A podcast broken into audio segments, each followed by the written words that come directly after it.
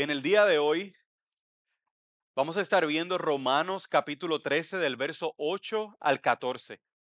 Romanos capítulo 13 del verso 8 al 14. Y el título del sermón es Viviendo a la luz de su venida. Viviendo a la luz de su venida. Y la semana pasada nosotros estuvimos en los primeros siete versos del capítulo 3 del libro de Romanos, del capítulo 13 del libro de Romanos.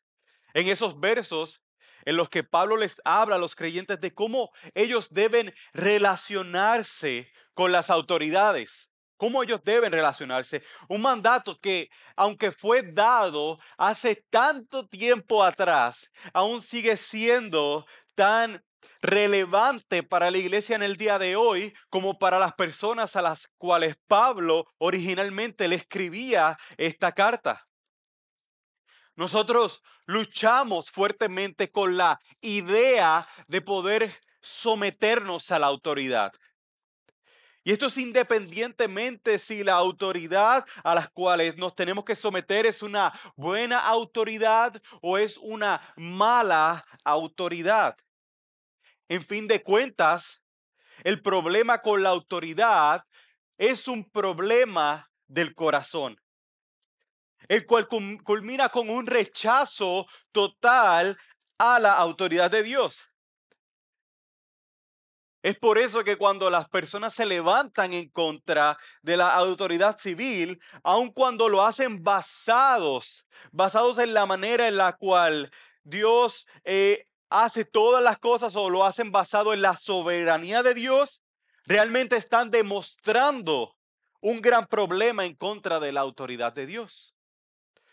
Porque la respuesta correcta al entendimiento de que el Dios al que servimos es un Dios soberano, la respuesta correcta es el respeto, es el sometimiento, es el honor que se le debe brindar a aquellos que Dios utiliza para el cuidado de los suyos.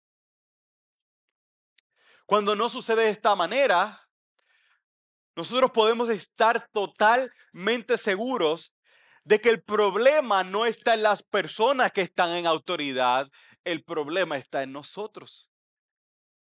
Muestra un corazón que no se somete a la voluntad de Dios. Y nosotros hacemos bien al examinar nuestros corazones.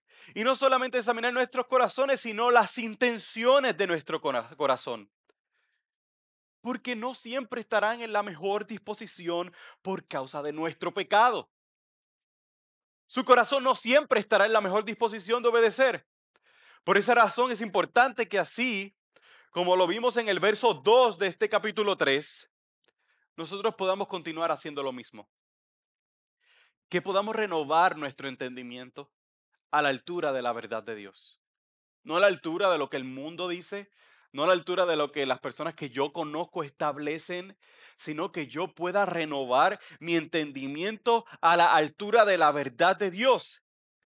Esa verdad de Dios se encuentra en su palabra y que así podamos permanecer toda nuestra vida hasta la segunda venida de Cristo, hasta que Cristo regrese. Así que en el día de hoy nosotros culminaremos con este capítulo 13,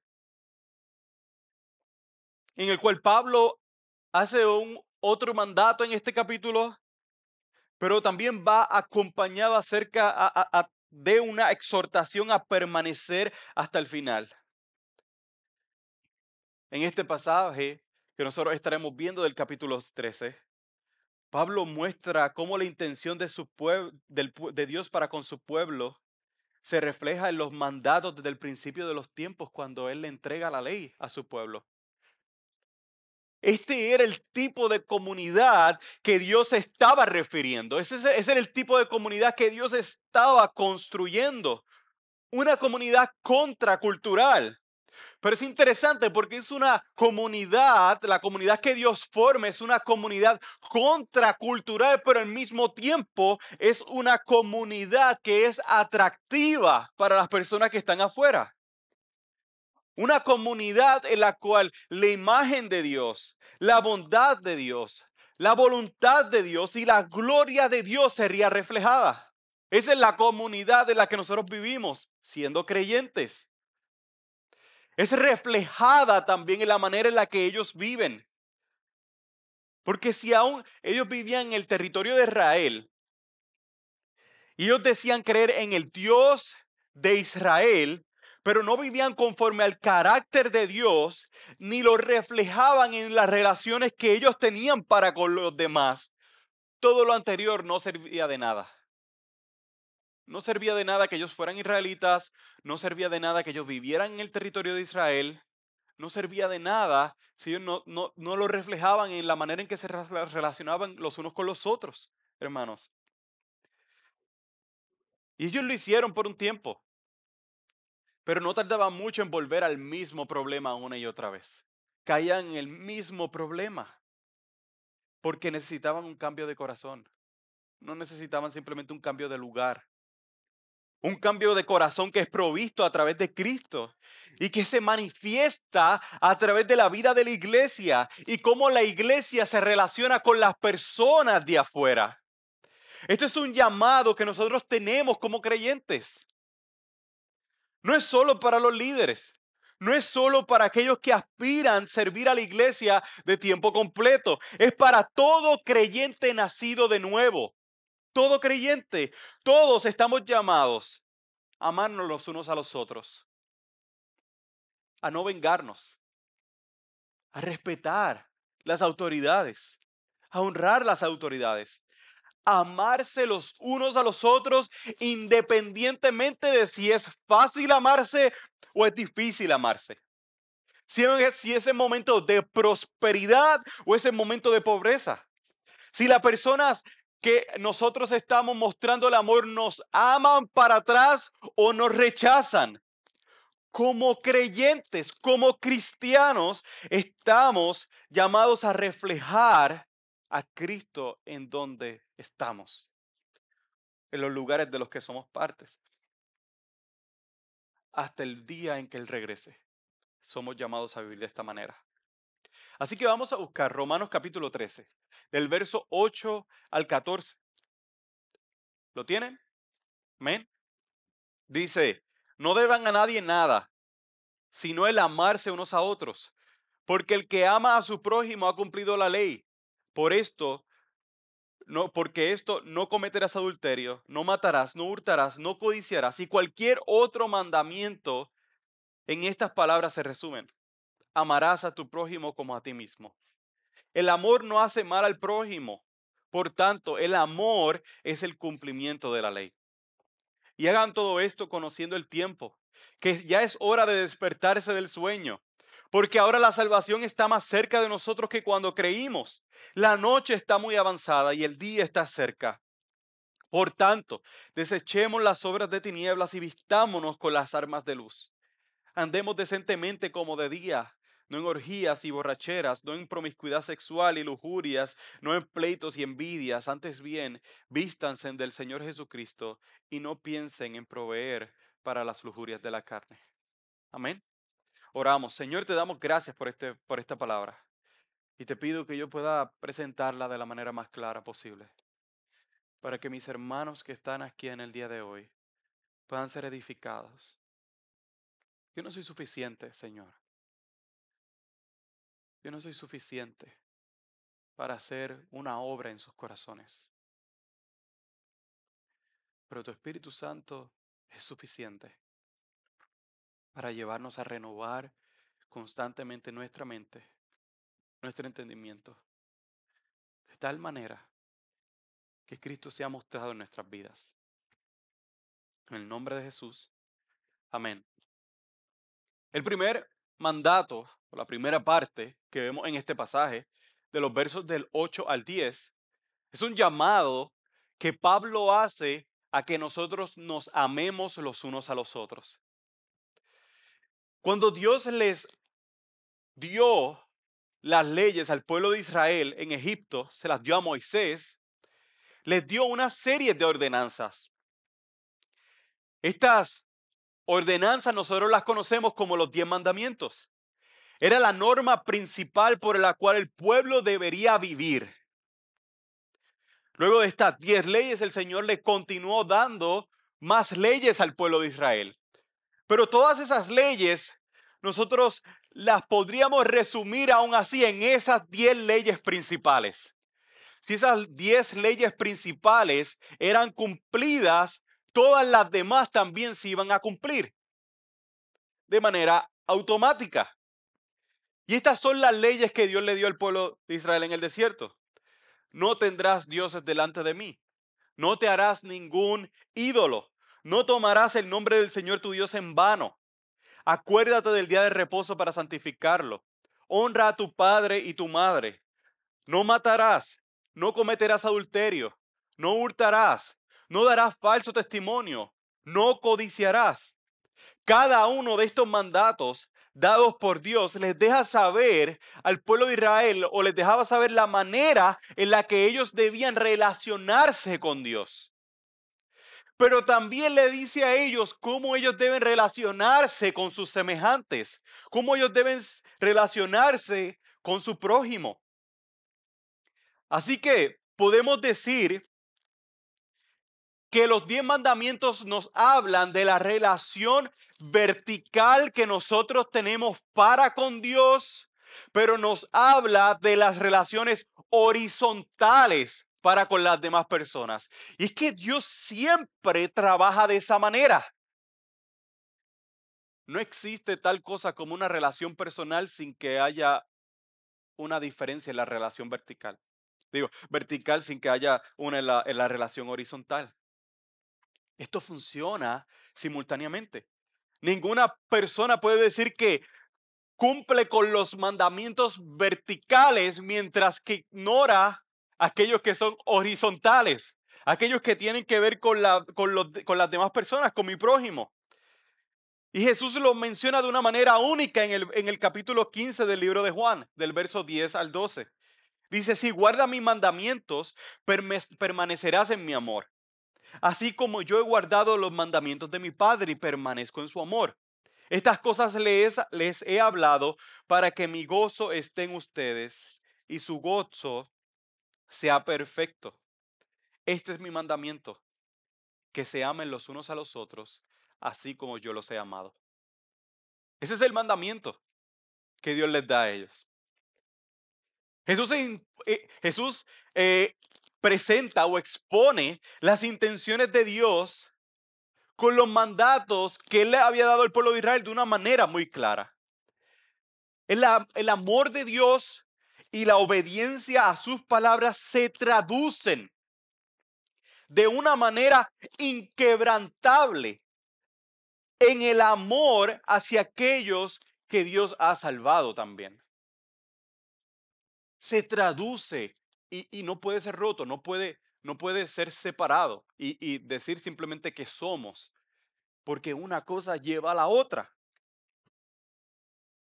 Es por esta razón que en medio de todos los mandatos que Pablo le está dando a la iglesia, él les vuelve a recordar el amor que ellos se deben tener los unos para con los otros. Y él les presenta que ese amor debe ser un distintivo de los creyentes por encima de cualquier otra comunidad, por encima de cualquier otro grupo existente. Hermanos, si alguien ha sido ha sido amado sin merecerlo y ha aprendido a amar a aquellos que se asemejan a él, son los creyentes son los cristianos. No hay grupo religioso o no religioso que pueda compararse con el inigualable amor que deben tener los creyentes los unos para con los otros. No existe. No existe tal cosa.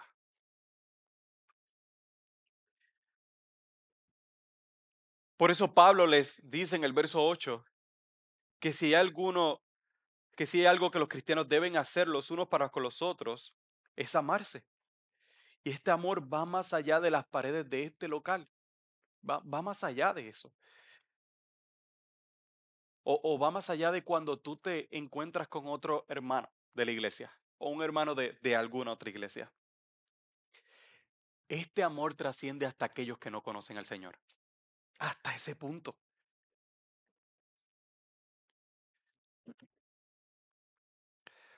Así que en lugar de nosotros debernos los unos a los otros como una costumbre de nuestro pasado, que éramos injustos los unos para con los otros, Pablo le dice en el verso 7, en el verso del pasaje anterior, paguen a todos los que le deban, al que impuesto, impuesto, al que tributo, tributo, al que temor, temor, al que honor, honor.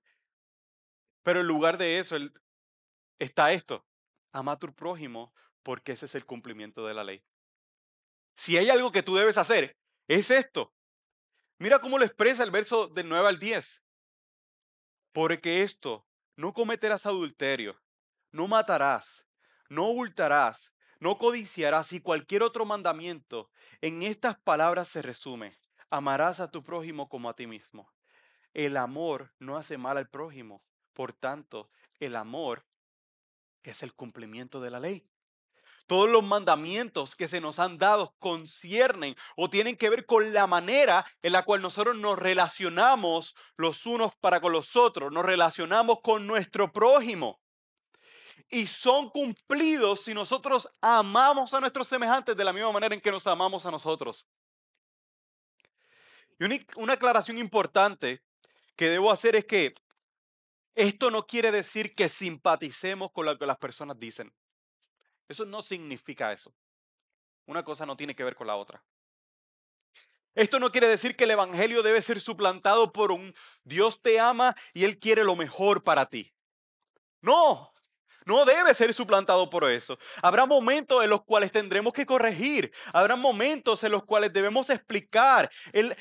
habrá momentos en los cuales necesitaremos sacar a las personas del error.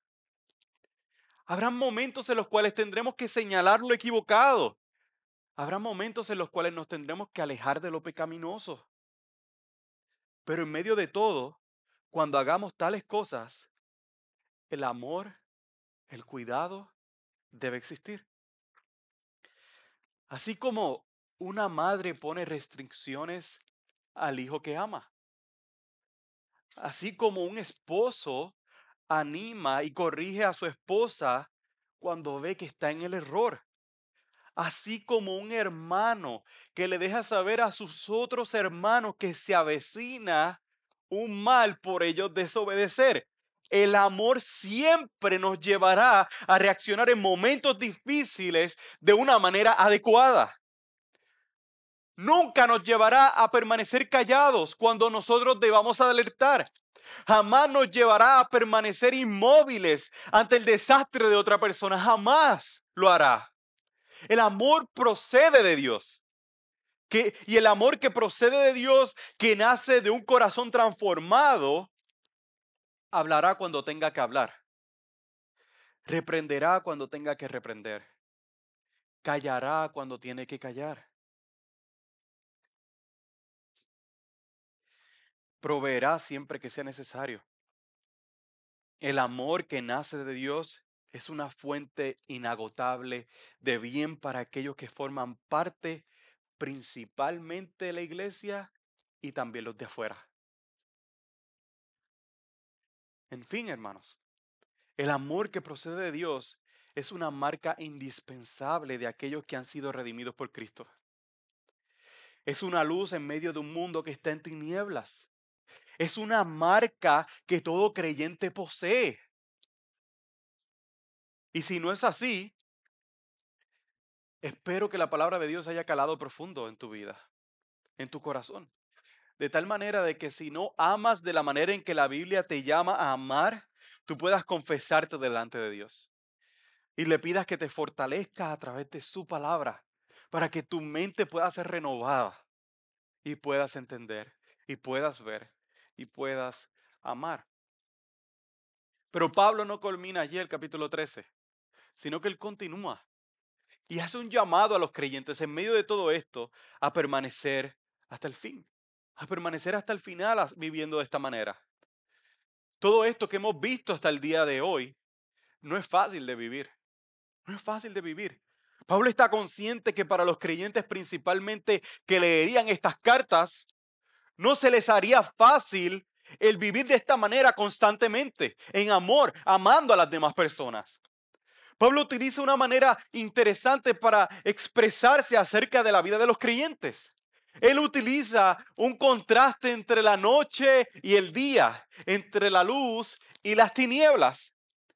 Cuando Pablo habla de la luz, él se refiere a todo lo que ha estado diciendo anteriormente, a la manera de vivir de los creyentes, cómo ellos deben vivir. Eso es andar en la luz. Ese es el estilo de vida de aquellos que son del día. Es una vida que se resume en amar a tu prójimo como a ti mismo. Es por esa razón que Pablo hace un llamado diciéndoles que es hora de levantarse del sueño. Porque los que duermen, los que no están despiertos, son los que están en la noche. Los que no están apercibidos de lo que, de lo que viene, son los que duermen son los que están en la noche, porque solo en la noche se duerme. Están en la oscuridad y están en las tinieblas. Y es tiempo de que despertemos de ese sueño, dice Pablo. Y estemos conscientes de que el día se acerca. Miren cómo lo describe el verso 12. La noche está muy avanzada y el día se está cerca. Por tanto, desechemos las obras de las tinieblas y vistámonos con las armas de la luz. Ese glorioso día en el que Cristo volverá está más cerca que nunca. Su venida se aproxima. Nuestro llamado es a vivir en la noche como si fuese ya de día. Es a vivir en la noche como si fuese de día. Miren, pues, la manera de vivir en la noche es, es, e, e, es un sinnúmero de pecados vergonzosos. Pecados que el apóstol menciona. Él menciona orgías, borracheras, promiscuidades sexuales, lujurias, pleitos, envidias. Cada uno de estos actos son vergonzosos el hacerlo. Son actos que debemos aborrecer porque no se complacen con Dios ni con nuestra nueva vida, ni con nuestra naturaleza. El que hace acciones vergonzosas las hace de noche. Las hace de noche como si el día no fuese a llegar y sus pecados no fuesen a ser expuestos. Es como un hombre que se engaña a sí mismo, pretendiendo siempre salir victorioso. Todo lo hace de noche, todo lo hace oculto, como si el día no fuese a llegar, como si la noche fuese a permanecer para siempre, sin contar con que el día se acerca. Y cuando el día se acerque, quedará expuesto, al igual que todas sus obras. De día es una persona hipócrita. Nadie sospecha de él. Pero llegada la noche, hace lo que le place y se deleita en el pecado. Se deleita con orgullo en el pecado. No se ha enterado que el juicio está más cerca que nunca. No se ha enterado. Pero nosotros somos ciudadanos de la luz. Y vivimos cada día, aún en las más oscuras tinieblas de este tiempo presente, como que la luz reina. Vivimos nuestros días en las tinieblas como si la luz reinara, porque la luz en verdad reina, porque la luz verdaderamente está reinando mis hermanos, mis hermanas, el mundo siempre ofrecerá algo que lucirá más placentero y beneficioso para ti. Siempre lo hará. Los deleites que este mundo ofrece lucen como un camino más corto hacia donde nosotros queremos llegar. Pero que pretenden distorsionar por completo, pretenden distorsionar por completo la gloriosa creación de Dios. La Biblia nos llama a amarnos los unos a los otros al nivel del sacrificio. Esos últimos seis mandatos bíblicos que tienen que ver con las relaciones humanas nos muestran las áreas en las que son aplicables. El, mismo pasaje lo dice. Honra a tu padre y a tu madre. No matarás. No cometerás adulterio. No hurtarás. No darás falso testimonio. No codiciarás. Pero el pecado siempre lo trastorna todo. Te ofrece desenfreno y caminos cortos para alcanzar y cumplir tus propios deseos. Pero como alguien decía, todo el mundo, todo lo que el mundo te ofrece, luce exquisito. Pero cuando lo pruebas te deja la misma sensación que te deja la tierra en la boca. Un sinsabor. Vive, hermanos, como de, cada día, como que, como que vives en la luz, como que estás en la luz, como que ese glorioso día se acerca de tal manera que la redención pueda verse a través de tu vida, para los que te rodean, para con los que te rodean. Es por eso por lo que somos llamados a no alimentar los deseos de la carne. Él menciona las lujurias de la carne. Y le tengo una noticia, mi querido hermano. Esta lucha nunca va a acabarse. Las lujurias de la carne nunca se acabará. Esta lucha, esta lucha no debe ser abandonada, pero esta lucha nunca acabará. Nunca acabará. No puede levantar las manos y decir, bueno, ya que nunca voy a vencer esta guerra en contra de mis propios deseos, en, propia de mi, en contra de mi propio pecado, en contra de mi propia lujuria, entonces como no puedo hacer nada, pues así son las cosas. Simplemente lo acepto y ya y sigo viviendo con eso. No puedes hacer tal cosa. Siempre estaremos con las armas en la mano. Siempre estaremos en lucha, pero siempre estaremos con las armas en la mano, siempre con la espada, siempre con la oración, siempre consolándonos los unos a los otros con la palabra, siempre corrigiéndonos los unos a los otros con la palabra, siempre exhortándonos con la palabra. Porque esta lucha nunca acabará. Pero ¿qué hay de ti que no conoces a Cristo? que no has puesto tu confianza plenamente en Él. ¿Podrá la noche ocultarte para siempre? ¿Podrá los deseos de este mundo cubrirte y saciarte para siempre? ¿Serán las tinieblas tus aliadas delante de un Dios cual santidad puede eliminarlas? Si has escuchado la palabra atentamente, tales cosas no son eternas, sino que perecerán delante del Señor. Pero en Cristo hay salvación. Hay salvación para que todo aquel que cree en Él y se arrepiente de sus pecados va a obtener la vida eterna. Y es por eso que te digo, arrepiéntate en el día de hoy de tus pecados y pon tu fe en el Señor. Debo recordarles, hermanos, que en medio de toda esta lucha Habrá momentos en los cuales vencerás tu pecado, pero no tardará mucho en florecer por otra parte. No tardará. En otros momentos tu lucha con el pecado, con un pecado específico en tu vida, te cegará ante, ante los otros pecados de tu vida y los otros pecados que se levantarán. Este y todos los días de tu vida, el pecado debe ser puesto a muerte este y todos los días de tu vida. ¿Y cómo lo debilitas? No alimentándolo. No alimentándolo, cortándole los suministros necesarios. Esta era la estrategia que se utilizaban en tiempos de guerra antes. Los ciudadanos eran rodeados por sus enemigos. Y los enemigos lo que hacían era cortar todos los suministros. Todos los suministros de esa ciudad. De tal manera que la gente comenzaba a debilitarse. Empezaban los ciudadanos probablemente reclamándole al rey. No, no sé, yo creo que deberíamos rendirnos. Hasta que después los mismos soldados perdían la fuerza y ya no siquiera podían defenderse. Y la ciudad salía victoriosa, los enemigos salían victoriosos, cortando todas las posibilidades, cortando todos los suministros. Eso es lo que sucede cuando usted no provee para las lujurias de la carne. Cuando usted no lo alimenta, comienza a perder fuerza por causa de la falta de alimento. Y su espíritu, por estar alimentado con las verdades espirituales, se vuelve uno inquebrantable.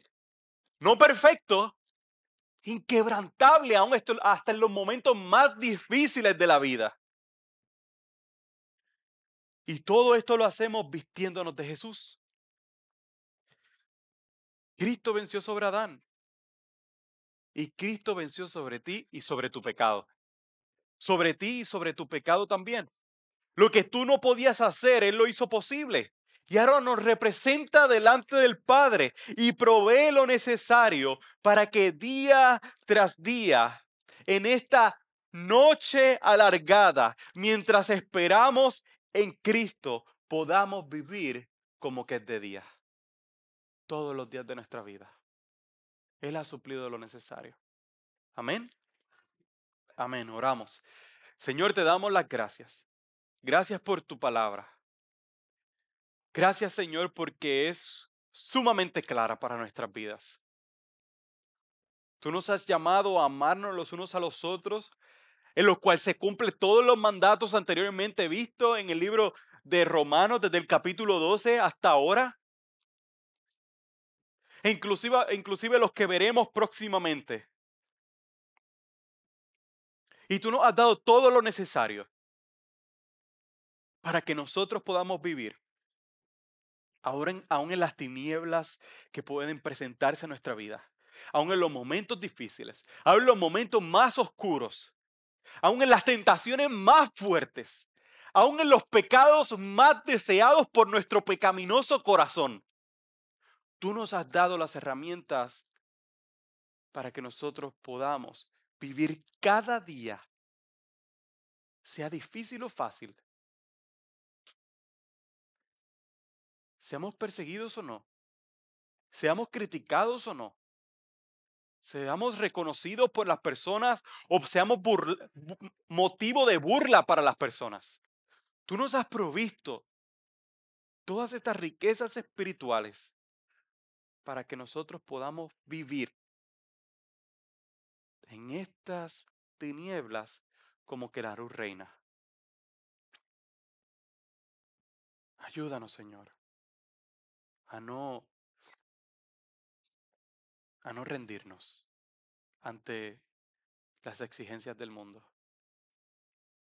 Ayúdanos a no acomodarnos a los deseos del mundo. Permítenos, Señor, examinar nuestros corazones cada día, porque estas instrucciones suenan lindas y a todo el mundo le gusta ser amado. Pero vivirlo día a día es una tarea ardua, pero tú has provisto lo necesario. Así que te damos las gracias, Señor. En el nombre de Jesús. Amén. Amén.